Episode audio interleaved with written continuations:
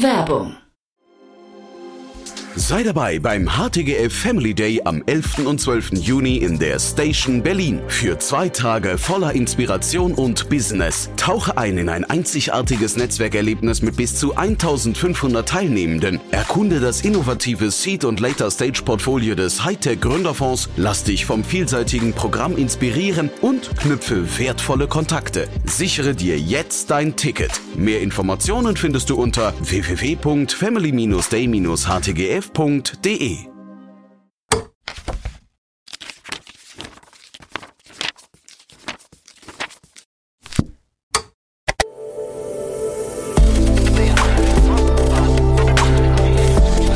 Startup Insider Daily. Read Only. Der Podcast mit Buchempfehlungen von und für Unternehmerinnen und Unternehmer. Hallo und herzlich willkommen zu Startup Insider Read Only. Ganz Schön, dass du wieder dabei bist. Ich bin Annalena Kümpel, ich bin Moderatorin und für dieses Format spreche ich mit Autorinnen und Autoren von Businessbüchern. Heute habe ich mit Felix Behm gesprochen. Er hat äh, eine lange Zeit als Personaler hinter sich und kennt sich sehr, sehr gut aus mit der Generation Z. Und über die hat er ein Buch geschrieben, Generation Z, ganz anders als gedacht. Und Felix und ich haben gemeinsam die Gen Z ein bisschen charakterisiert und uns äh, überlegt, also er hat erzählt, was dieser Generation denn wichtig ist, vor allem wenn es ums Arbeitsleben geht. Wir haben darüber gesprochen, warum Startups wahrscheinlich sehr gute Arbeitgeber für die Gen Z sind und wie man die Gen Z denn einstellt und vor allem auch führt. Sehr lehrreiches Interview, das ähm, zumindest bei mir viel Verständnis schafft für diese Generation, die ja jetzt gerade ganz stark auf den Arbeitsmarkt kommt. Lasst uns direkt reinspringen. Ganz viel Spaß mit Felix Behm. Startup Insider Daily. Read Only. Hi Felix, wie geht's dir? Ja, hi Annalena, alles gut bei mir. Danke für die Einladung. Sehr schön. Felix, wir sprechen über dein Buch Generation Z ganz anders als gedacht. Und jetzt sitzt du mir gegenüber, also ich kann dich zumindest sehen. Äh, und du gehörst auf jeden Fall nicht zur Generation Z, würde ich sagen. Die sind nämlich alle ein gutes Stück äh, jünger als ich. Wie kommst du zu diesem Thema? Ja, gute Frage. Also ich fühle mich tatsächlich manchmal schon fast so wie, wie so ein Zettler, wenn man sich äh, da gedanklich so hineinversetzt. Mhm. Kann das schon mal passieren. Aber ja, tatsächlich gehöre ich nicht zu der Generation. Wie komme ich dazu? Ich ähm, war lange Personaler und äh, vor allem auch Ausbildungsleiter. Und ja, in der Ausbildung sucht man ja genau die Leute, die wir heute alle irgendwie so suchen. Das ist schon ein paar Jahre her. Ich habe relativ schnell festgestellt, da kommt keiner. Ähm, liegt vielleicht auch an der Branche. Ich war in der Gesundheitsbranche, das ist sowieso ein bisschen schwieriger. Mhm. Aber äh, nichtsdestotrotz musste ich ja irgendwie was tun. Und äh, das war dann der erste Schritt, quasi mich näher mit der Generation Z zu beschäftigen, um zu hinterfragen, was die denn brauchen, damit sie zu mir kommen. Ja, und warum hast du dich jetzt entschieden, ein Buch darüber zu schreiben? Ja, das ist im Prinzip das ist schon sogar das zweite Buch und spiegelt einfach nochmal so das wider, was ich jetzt so in den letzten, ja, über zehn Jahren an, an Wissen äh, gesammelt habe, an Erfahrungen, aber auch mitbekommen durfte, aus vielen, super vielen wertvollen Gesprächen mit äh, jungen Menschen, äh, fantastischen Gesprächen, mhm. auch mit äh, Führungskräften, mit Unternehmern, äh, Lehrern und auch Eltern, also so alles rund um diese Generation Z, um einfach mal so ein bisschen in die Köpfe reinzuschauen. Und das war mir einfach so wichtig, das auch in einem Buch wieder niederzuschreiben und äh, für jeden die Möglichkeit zu geben, das auch nochmal nachzulesen, da sich so ein bisschen hineinzuversetzen. Wenn du sagst, jeder soll die Möglichkeit haben, wer soll das Buch am liebsten lesen? Also was glaubst du, wer profitiert am meisten davon? Ja, das ist eine spannende Frage. Also mein Zielpublikum ist, weil ich ja selber Personaler war, lange natürlich schon Führungskräfte, Unternehmer, Entscheider und Entscheiderinnen. Und interessant ist dann aber, dass oft nach den Vorträgen, also ich bin ja reiner Vortragsredner, mhm. Zu mir Leute kommen und die sagen, der Vortrag war spannend für mich als Führungskraft, aber ich habe jetzt endlich auch meine Kinder verstanden. Und das berührt mich natürlich immer, war gar nicht so meine Absicht, aber klar, es ist ja dieselbe Generation und die ist nicht immer ganz so einfach, egal ob das jetzt aus Sicht der Eltern ist oder aus Sicht als Führungskraft. Deswegen ist, ist dieses Buch für viele Menschen geeignet, würde ich jetzt einfach mal so behaupten, weil es nicht nur um irgendwie Tipps äh, 1 bis 500 geht, wie mache ich besseres Personalmarketing, sondern letztendlich, wie verstehe ich die junge Generation. Und das ist, äh, das passt zu, zu, zu vielen Bedürfnissen. Mhm. Wenn ich so auf LinkedIn gucke, dann sehe ich da viele große Business-Influencer, die die Generation Z schon auch so ein bisschen zerreißen. Ne? Also es wird wahnsinnig viel kritisiert und eigentlich wird die ganze Zeit gesagt, ja, wenn ihr halt alle keinen Bock habt zu arbeiten und wenn ihr keinen Bock mehr habt, ein Anschreiben zu schreiben, ja, dann seid ihr verloren. Das ist jetzt ein bisschen eine leere Drohung, so wie der Arbeitsmarkt aussieht. Aber wie sieht's bei dir aus? Magst du diese Generation so ein bisschen lieber als ähm, der Rest da draußen? Äh, es geht, glaube ich, darum, sie lieben zu lernen. Und das mhm. können wir nur, wenn wir sie wirklich verstehen wollen. Ähm, so wie jede Generation es schon äh, 3000 vor Christus irgendwie äh, äh, ähm, Vorwürfe gab, die nächste Generation taugt nichts, die Menschheit wird untergehen, äh, ist das noch nie passiert. Und letztendlich ist das so, dass man einfach zu wenig Verständnis aufbringt. Ähm, ja, ich, ich kenne diese leeren Drohungen und vor allem auch diese Posts. Äh, ich war beispielsweise, ich erinnere mich immer gerne daran, äh, bei RTL hatten wir einen, einen super Dreh ähm, das war wirklich eine schöne Sendung, acht mhm. Stunden lang. Und da waren auch Influencer dabei aus der Generation Y, also gar nicht so weit weg. Und die hatten wirklich heiße Diskussionen mit den Zettlern, weil die halt auch behauptet haben, ja, ihr, ihr taugt doch irgendwie alle nichts. Und dann saßen wir dann am Tisch, vieles konnten wir lösen, natürlich nicht alles, aber es zeigt schon, dass halt viele Vorurteile bestehen. Aber wenn man wirklich mal dahinter schaut und wirklich mal sich zusammensetzt an einen Tisch, wird man relativ schnell feststellen, ja, okay, also erstens sind viele Dinge nachvollziehbar. Zweitens haben sie es nicht immer ganz so leicht, wie wir uns das, glaube ich, vorstellen. Und drittens sind manche Dinge gar nicht so anders, wie wir uns das vielleicht früher gewünscht hätten. Wir haben es nur nie uns getraut auszusprechen. Das ist der Unterschied. Wenn wir über die Generation Z sprechen, über welchen Anteil dieser Generation reden wir denn? Ich habe immer mal wieder das Gefühl, dass viele Stimmen dazu aus Bereichen kommen, die sehr akademisch geprägt sind, ne? also so ein bisschen die Bildungsschicht und dass soziale AufsteigerInnen, Menschen mit Migrationshintergrund, ähm, also ne, oder Menschen überhaupt ohne Abitur wenig vorkommen in dieser Diskussion. Ist das, also kannst du diesen Eindruck bestätigen? Ja, die Generation Z ist natürlich schon sehr, sehr vielseitig. Äh, Deutschland hat sich weiterentwickelt. Wir haben natürlich auch ganz andere Einflüsse. Wir haben viele Menschen mit Migrationshintergrund, die wir brauchen. Natürlich ticken die dann teilweise auch anders als jetzt äh, ein Jugendlicher aus dem Schwarzwald, sage ich jetzt so, so ganz, ganz salopp äh, im Vergleich zu jemand wie aus, aus, aus irgendeinem Brennpunktgebiet oder so. Das mhm. ist, das ist ganz klar. Ähm, es gibt trotzdem immer viele Gemeinsamkeiten. Und deine Frage ist äh, super und natürlich total berechtigt. Ich höre auch nach den Vorträgen immer wieder, je nachdem, in welcher Branche ich bin, nehmen wir mal beispielsweise Baubranche, äh, dass es dann heißt, ja gut, aber bei uns sind 90 Prozent der Leute mit Migrationshintergrund, die haben ganz andere Herausforderungen. Dann sage ich, okay, dann lassen Sie jetzt mal draufschauen. Welche sind das denn? Und irgendwie stellen wir dann fest, da gibt es schon eine Schnittmenge. Natürlich gibt es da ein paar andere Dinge. Viele sind wirklich erstmal froh, vielleicht eine Arbeit zu finden, weil ihr Schulabschluss jetzt nicht alle Möglichkeiten hergibt. Ähm, manche äh, nehmen auch das Geld und senden das dann zu ihren Familien, wenn sie aus Rumänien oder sonst äh, aus, aus Osteuropa zum Beispiel kommen. Aber viele Dinge wie beispielsweise eben Social Media Konsum, das Aufwachsen mit dem Smartphone hat ja jeder heutzutage auf der ganzen Welt eher noch als fließend Wasser.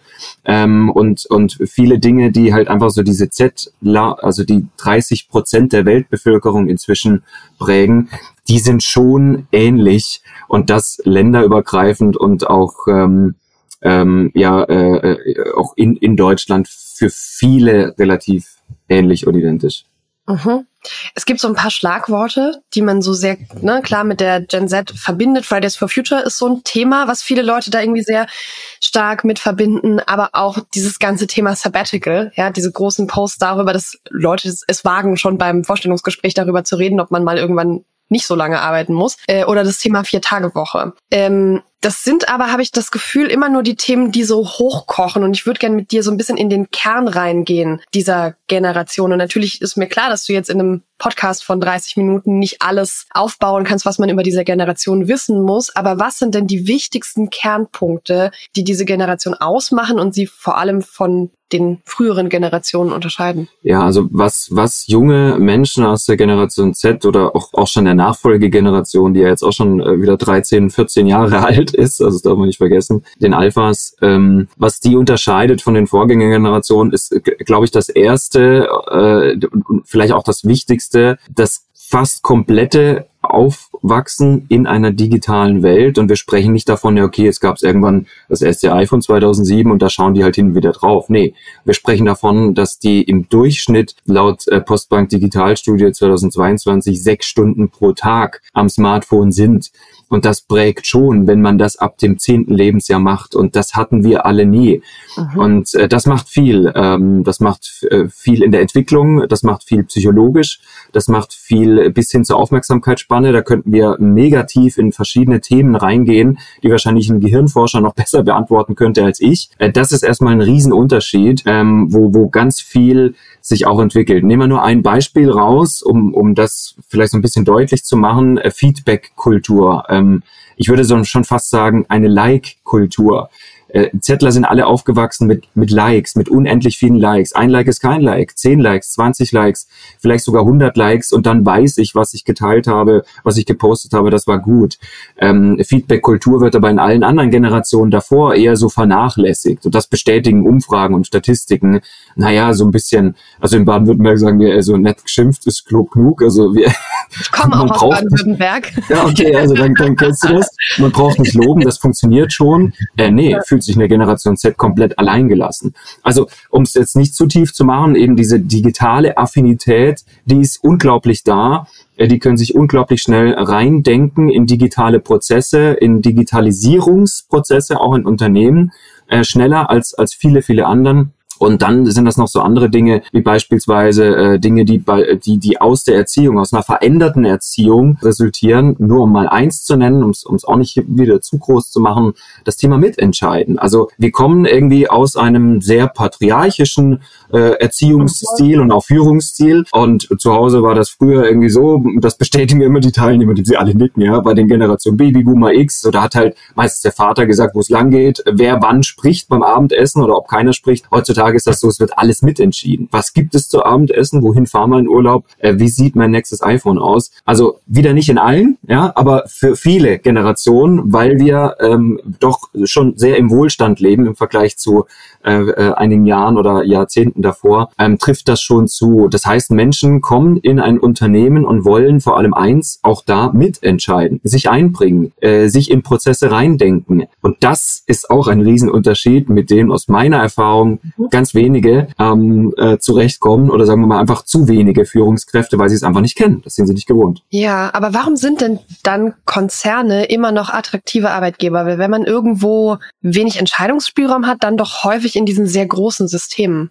Oder ja, ähm, in, in der Verwaltung. Also ich, es gibt ja auch diese Studien, dass wahnsinnig viele Menschen, die jetzt gerade studieren, äh, total gerne eine Beamtenlaufbahn einschlagen wollen. Also das sind zwei verschiedene Fragen, aber sehr, sehr gute. Danke dir dafür. Die zweite ist äh, mich relativ schnell zu beantworten. Beamtenlaufbahn. Ähm, war bis vor kurzem überhaupt öffentlicher Dienst eher wieder unattraktiv, weil Sinnhaftigkeit beispielsweise einfach da manchmal so ein bisschen fehlt, um es mal vorsichtig auszudrücken. Aber ähm, warum die wieder attraktiver werden, hängt einfach mit unserer Zeit Zeit zusammen. Also wir haben so viele Dinge, ich nenne es äußere Einflüsse. In meinem EAB-Modell ist das so das A für die äußeren Einflüsse, die gerade auf junge Menschen einprasseln. Und mhm. das führt zu nichts anderes als zu Unsicherheit, auch bei uns Erwachsenen. Und in Zeiten von Unsicherheit, klar, will jeder wieder irgendwas vermeintlich Sicheres. Und ja, Beamtenlaufbahn, öffentlicher Dienst, das scheint irgendwie schon sicher. Das scheint dann ein Arbeitgeber zu sein, äh, der mir was bieten kann, auch in den nächsten Jahren, der nicht einfach vom Markt verschwindet. Das ist die eine Antwort. Und die andere Antwort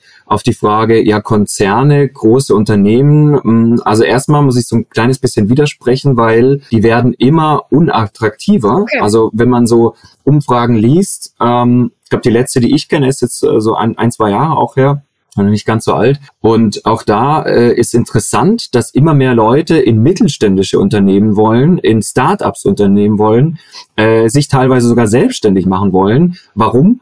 Weil ganz einfach natürlich da eine höhere Flexibilität da ist. Die können schneller auf den Markt reagieren, die sind vielleicht innovativer. Man kann sich einbringen, so sind wir da bei dem Thema von vorher. Man kann vielleicht auch mitentscheiden und vielleicht zudem einfach noch, man hat ein familiäreres Konstrukt, man hat eher eine Du-Kultur ähm, und äh, flache Hierarchien. Und äh, interessanterweise hatte ich gestern erst ähm, einen, einen Vortrag in einer größeren Stadt. Ich sage es mal nicht welche, aber es sind viele tausend Beschäftigte. Und dann hieß es am Ende des Vortrags, Herr Behm, was Sie uns vorstellen, ist gut, aber wir haben so viele Hierarchieebenen, dass selbst wenn wir irgendwie ein Bild verschicken wollen zum Thema digitale Medien und damit lernen, müssen wir vorher eine Genehmigung einholen vom Betriebsrat oder sonst wem.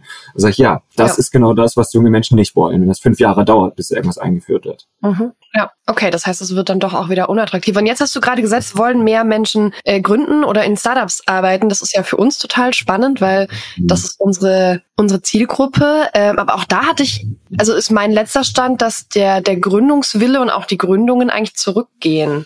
Einerseits schon, ja. Also ähm, es sind es sind weniger, die den Schritt wagen. Andererseits äh, finde ich, und ich suche jetzt nicht explizit danach, äh, Leute, die teilweise 17, 18, äh, 22 sind und einen Lebenslauf hingelegt haben, äh, das ist einfach nur krass. Also ich, ich glaube so, dieses ähm, ich mach mal und mach mir weniger Sorgen, was passiert, ist irgendwie schon da. Vielleicht aber noch bei zu wenigen, weil natürlich jeder Arbeitgeber auch äh, ein, teilweise Millionen Marketingbudget dafür raushaut, dass sie sich nicht selbstständig machen, sondern eben in die Wirtschaft kommen. Klar, die werden ja dort gebraucht auch. Das heißt, wir sprechen irgendwie, die Frage ist gar nicht so einfach zu beantworten, weil wir haben halt nur noch 11 Millionen aus dieser Generation Z, die gerade aber in der Wirtschaft 18 Millionen Babyboomer ähm, ersetzen sollen, ja, die in Rente gehen. Und äh, klar, wird es dann von allen weniger. Weniger, die, die in bestimmte Bereiche gehen, in bestimmte Branchen, aber auch weniger, die sich letztendlich selbstständig machen wollen und das vielleicht auch äh, einfach können. Und äh, trotzdem erlebe ich, äh, wie gesagt, viele, viele junge Leute, ich habe auch einige in, in meinem Podcast interviewt, äh, wo, wo ich gesagt habe, ähm, irgendwie vereint die alle eins. Und dieses Eins ist, ähm, ich mache mich einfach mal selbstständig. Was soll, was soll schon passieren? Digitales mhm. Zeitalter. Ich mache einen eigenen Ebay-Shop, Amazon-Shop, sammle meine Erfahrungen.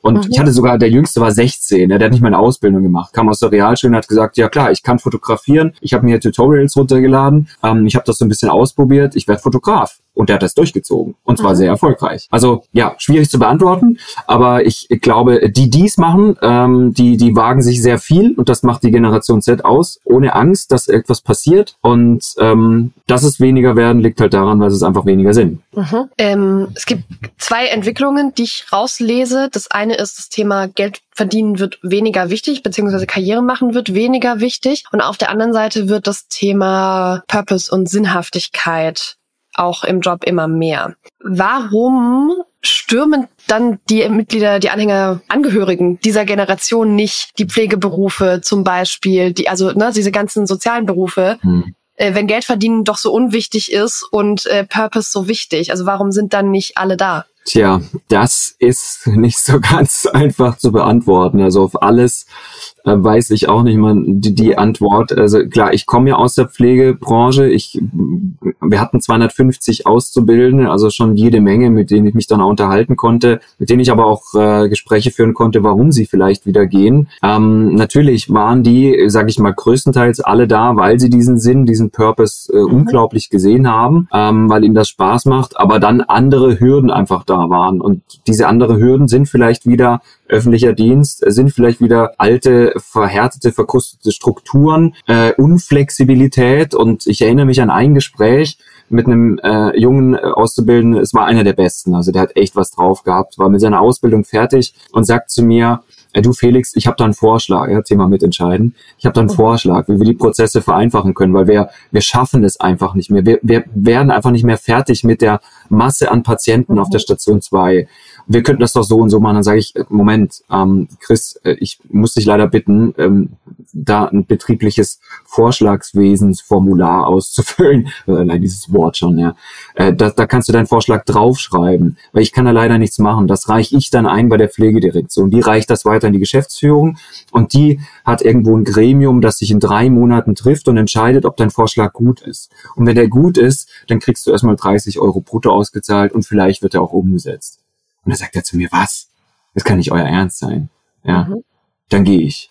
Und genau das hat er gemacht. Zwei Wochen später war der weg. Und das ist halt dann wieder so ein Punkt, wo vielleicht auf äh, Sinnhaftigkeit, aber oft halt, das haben wir ja im Krankenhauswesen, äh, im Gesundheitswesen allgemein kein Geld da ist für nichts und dann noch alles viel zu kompliziert. Und junge Leute sagen, ja gut, die Sinnhaftigkeit habe ich aber auch vielleicht in 329 anderen Ausbildungsberufen oder insgesamt äh, 10.000 verschiedenen Studiengängen und Berufen, die ich danach machen kann, ähm, dann suche ich mir was anderes. Also das hängt nicht immer eins zu eins miteinander zusammen. Ähm, und das ist vielleicht dann der Grund, warum äh, manche da schon sehr gern sind. Auf der anderen Seite sich aber dann fragen ja auch, ähm, okay, Geld ist zwar nicht mehr so wichtig, aber die Arbeit muss ja dann trotzdem Spaß machen, auch wenn der grundlegende Sinn, mit Patienten zu arbeiten, zu helfen, da ist. Aber wenn ich dann halt äh, äh einfach ach, solche Hürden habe und noch im Drei-Schicht-System arbeite, nicht weiß, wann ich frei habe, Überstunden ohne Ende mache, nichts zurückbekommen, ja gut, dann relativiert sich das leider auch wieder sehr schnell. Mhm. Ich habe mich bei dem ganzen Thema Geld ein bisschen gefragt, ob das nicht doch wichtiger ist, als das zugegeben wird. Weil ich habe viele Unternehmerinnen und Unternehmer in meinem Umfeld mit Unternehmen unterschiedlichster Größe und die führen jetzt auch Bewerbungsgespräche, wo sie sagen, da kommen Leute ähm, aus, aus, dem, aus dem Bachelorstudium raus und gehen davon aus, dass 50.000 Euro im Jahresgehalt plus Boni und was sonst noch so dazukommen könnte, ähm, ein vollkommen normales Einstiegsgehalt ist. Und das hat mich so ein bisschen fasziniert, weil ich dachte, also ich habe wirklich nichts dagegen, dass Menschen ordentlich Geld verdienen, aber das entspricht auch in, in der aktuellen Arbeitsmarktsituation, glaube ich, nicht ganz dem, was man so kann, wenn man aus dem Studium kommt direkt. Ne?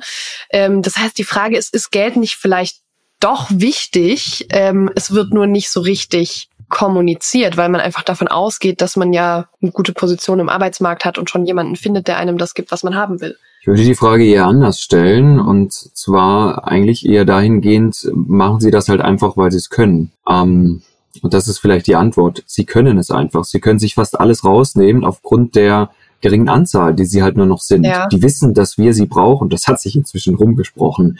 Und auch wenn Geld dann nicht so wichtig ist, ja gut, wenn ich doch mehr verlangen kann, ja, warum nicht? Ja, dann mache ich das. Auch wenn es nicht so wichtig ist. Natürlich will jeder irgendwie Geld. Nur wenn es dann darauf ankommt. Und das ist der entscheidende Punkt. Ich habe zwei Unternehmen. In dem einen verdiene ich einen Haufen Kohle und in dem anderen vielleicht nicht so viel, weil das ist halt nicht BMW, sondern nur ein Mittelständler, aber der gleiche Beruf. Mhm. Nehmen wir mal IT. Aber der bietet mir ein mega Team. Der ist Top Konunu Arbeitgeber. Der hat einfach, ähm, ja, so dieses, dieses Feeling, so diesen What's in it for me, diesen Purpose, den ich sofort erkenne in der Stelle, die ich dort annehmen könnte. Und dann wähle ich genau diesen zweiten und vielleicht halt nicht irgendwie den Großkonzern, egal ob jetzt BMW, Audi oder sonst irgendwie heißt. Mhm. Und da unterscheidet sich schon. Das heißt, es kommt so ein bisschen drauf an, wie stellen wir die Frage. Und das ist dann das Entscheidende. Ja. Also ich hatte, ich hatte auch schon, selbst wenn wir zurückgehen in den Ausbildungsbereich, wo die ja noch jünger sind quasi, mhm. also nicht nach dem Studium, wo sie denken, ja, okay, gut, ich, ich steige jetzt wirklich ein als, als Fachkraft, sondern erstmal so, ich suche mir die Ausbildung. Auch da hatte ich schon Gespräche ähm, mit, mit jungen Azubis, äh, die, die gesagt haben, äh, ja, ich habe gewechselt, weil ich krieg da mehr. Und dann habe ich halt nachgefragt, ja, wie viel denn mehr? Gut. Und dann war die Summe halt so unterschiedlich, äh, dass ich gesagt habe, das verstehe ich, dann hätte ich es ja. auch gemacht. Und das muss man schon so ein bisschen in Relativität mhm. setzen. Ich glaube, also gerade beim ersten Beispiel, das du genannt hast, sieht man das vielleicht so ein bisschen ähm, wirklich ordentlich und auch viel Geld zu verdienen ist, ist gut. Es, man macht dann vielleicht nur nicht den Schritt weg von den tollen Arbeitsbedingungen für einfach noch mehr Geld. Ja. Ähm, na, also dass wir vielleicht uns eher in dem in dem Bereich bewegen, weil natürlich, wenn du noch nicht so verdienst, dass du dein Leben ordentlich finanzieren kannst, ist mehr Geld immer ein besseres Argument, als es, wenn du schon an einem so. Punkt bist, wo es kein Problem ja. ist. Ja, und man darf halt auch nicht vergessen, ähm, eine der größten Herausforderungen aus meiner Sicht für diese Generation, die ich wollte da nicht tauschen, sind diese unendlich vielen Möglichkeiten. Also ich, ich bin jetzt nicht uralt, aber ich hatte das nicht.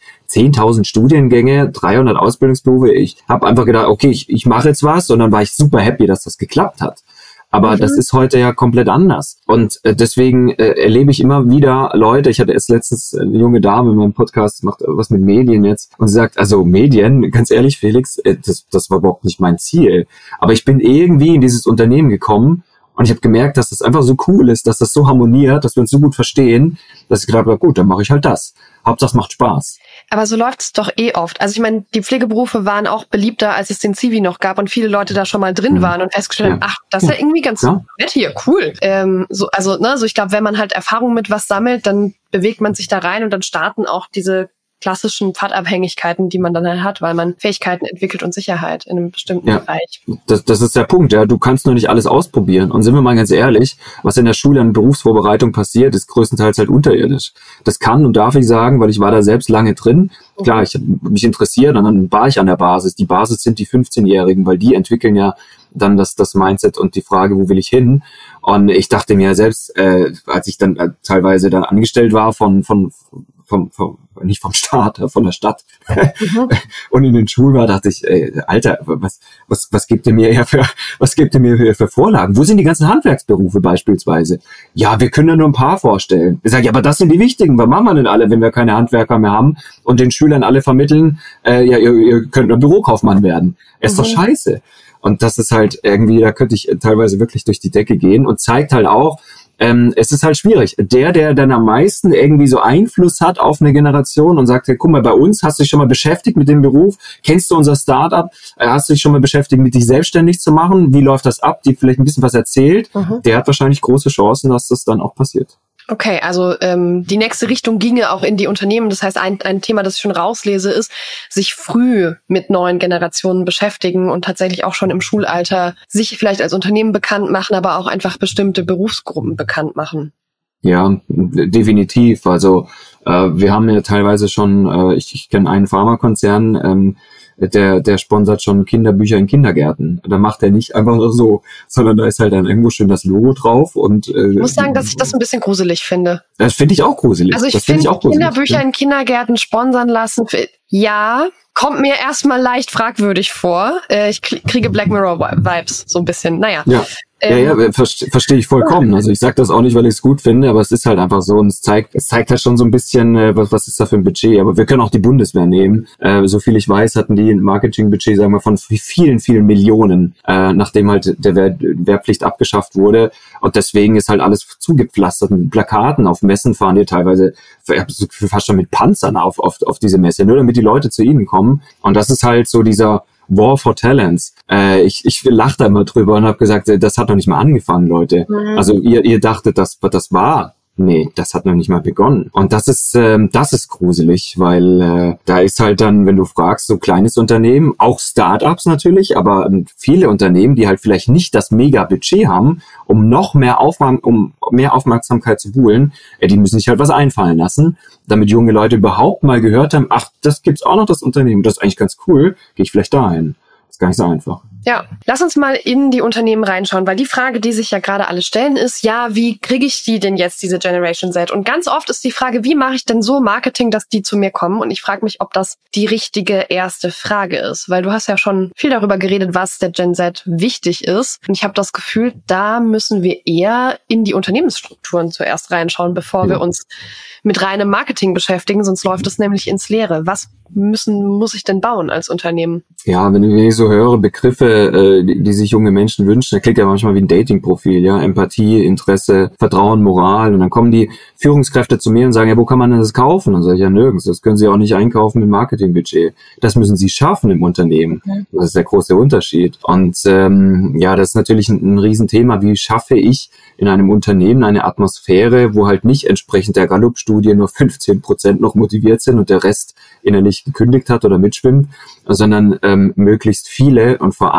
halt natürlich auch die Vorgesetzten ähm, dafür brennen. Und ich hatte letztens äh, fast fast Tränen in den Augen, als ich als ich einen Workshop gemacht habe mit einer mit dem Unternehmen äh, in der Reinigungsbranche, sehr bodenständig. Äh, die Leute sind alle ähm, wie, wie formuliere ich das jetzt? Äh, die, die sind nicht abgehoben. Ja, das, das ist einfach in, in und, und was ich da festgestellt habe oder gehört habe, dann ein Teilnehmer meldet sich, als ich gefragt habe, so was, was macht ihr denn im Unternehmen, damit die Leute irgendwie einfach gern kommen zum zum Putzen, ja. Also das ist nie eine Tätigkeit, die es jeder gern macht. Da findet ja. man kaum Leute. Und er sagt er ja so, ich, für mich ist das selbstverständlich, dass ich am Samstagmorgen auch in meiner Freizeit kurz ins Büro fahre, wo die Leute von mir Schicht haben und frage, ob alles okay ist. Und da dachte ich, was?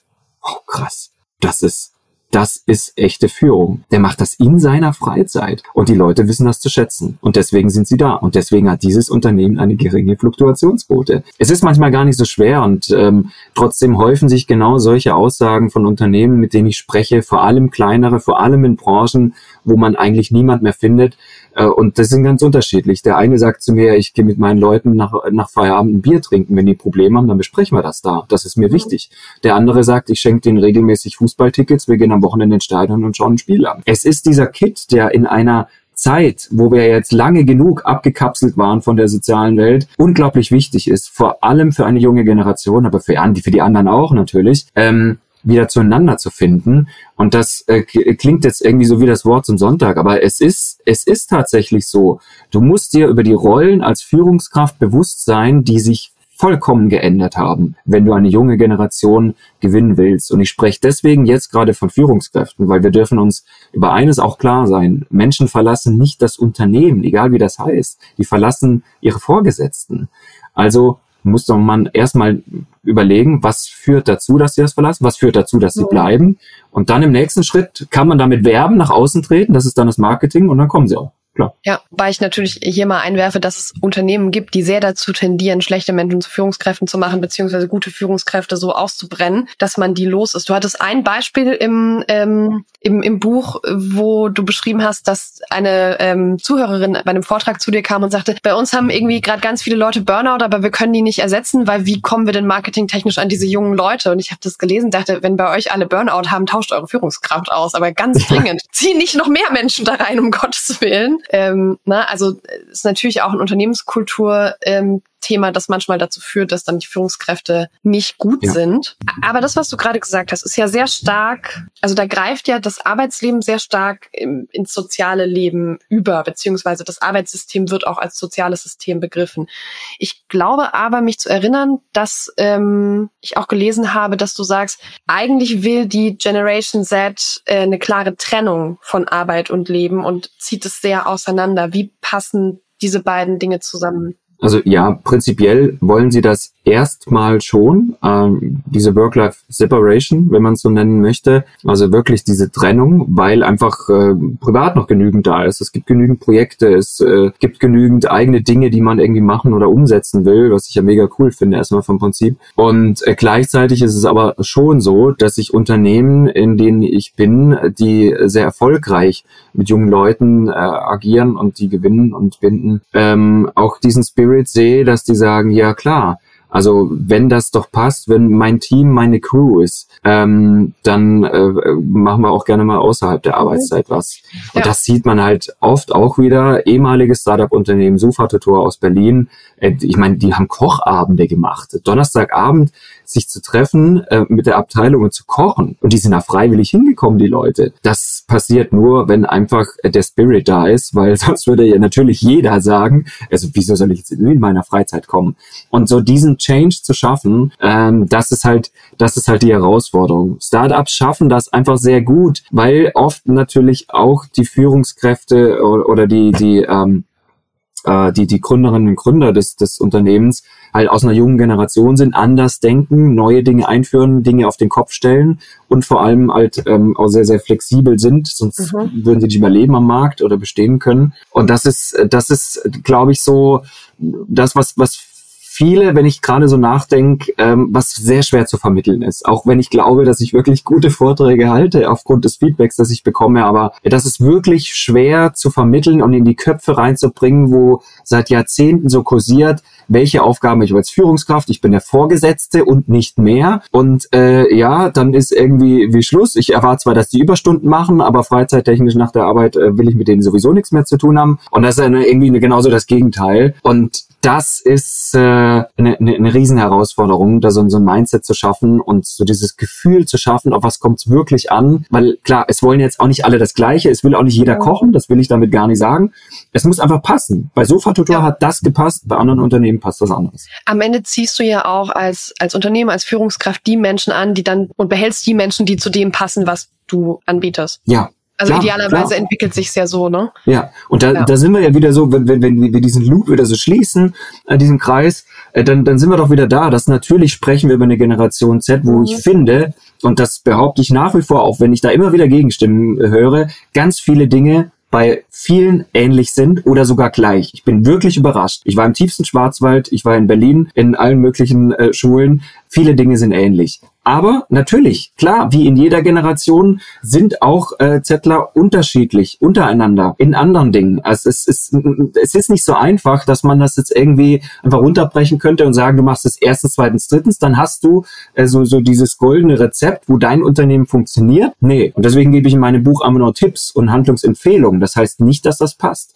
Denn der erste Schritt, und das ist eigentlich das Allerwichtigste, bevor man überhaupt das Buch liest. Der erste Schritt ist doch, äh, sich erstmal hinzusetzen mit seinen Leuten in seiner Branche, in seinem Unternehmen und zu fragen, was wollen die wirklich? Weil ein Tiefbaufacharbeiter will halt vielleicht was anderes als äh, eine IT-Fachkraft. Mhm. Und das ist, da führt kein Weg dran vorbei, als sich miteinander hinzusetzen und das einmal abzuklopfen, ein Brainstorming zu machen und zu schauen, okay, was wollt ihr, was ist möglich und dann mhm. gucken wir, was wir davon umsetzen. Wir sprechen schon eine Weile, deswegen gehen wir in den Abschluss und ich möchte von dir noch wissen, gerade in Richtung Startups, junge Unternehmen, weil das viel unsere Zielgruppe ist, was können die tun, um die Gen Z gut abzuholen und zu erreichen? Was dein dein Lieblingstipp? Äh, das, was sie schon ganz gut können, noch weiter zu machen, wirklich authentisch zu bleiben, äh, transparent zu bleiben. Und das hat man noch nicht angesprochen, deswegen gehe ich da jetzt als letztes drauf ein. Mhm.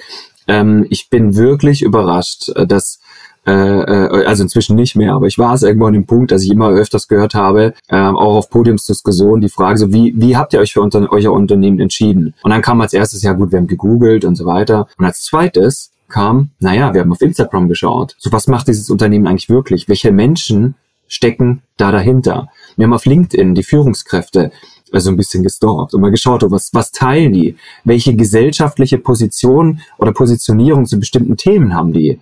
Das fand ich spannend. Ich so, ja, aber ihr seid doch da zum Arbeiten. Nee, es ist halt nicht mehr nur, dass ich gehe irgendwo hin und gehe einfach arbeiten. Ich will wissen, mit wem ich das tue, acht Stunden pro Tag. Und das können uns Startups schon sehr gut, weil die einfach sehr offen sind, sehr transparent. Das ist so das Gegenteil von Konzernen, wo Mitarbeiter oft Nachrichten wissen, äh, bevor sie überhaupt irgendwie äh, äh, aus der Zeitung erfahren, bevor sie überhaupt intern kommuniziert werden. Das wollte ich sagen. Und äh, Startups äh, machen das einfach sehr, sehr gut. Und das erlebe ich äh, immer wieder. Und deswegen ähm, würde ich einfach dazu äh, Mut machen, ähm, Dinge auf einem Kanal wie Instagram, der schon lange kein reiner Unterhaltungskanal, sondern immer mehr ein Informationskanal ist für die Generation Z, zu teilen, Einblicke zu geben, wirklich authentische Einblicke.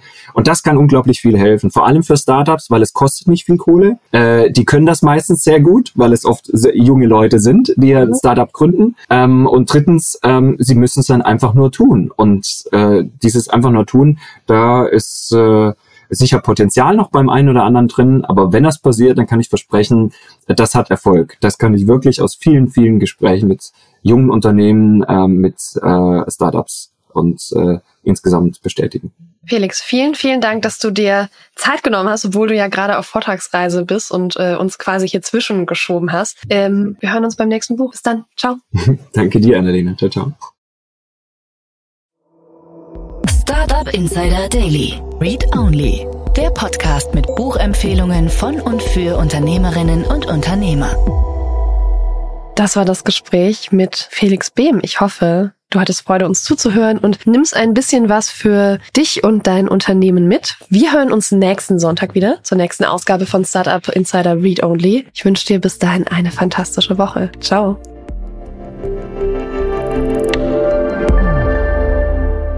Diese Sendung wurde präsentiert von Fincredible. Onboarding made easy mit Open Banking. Mehr Infos unter www.fincredible.io.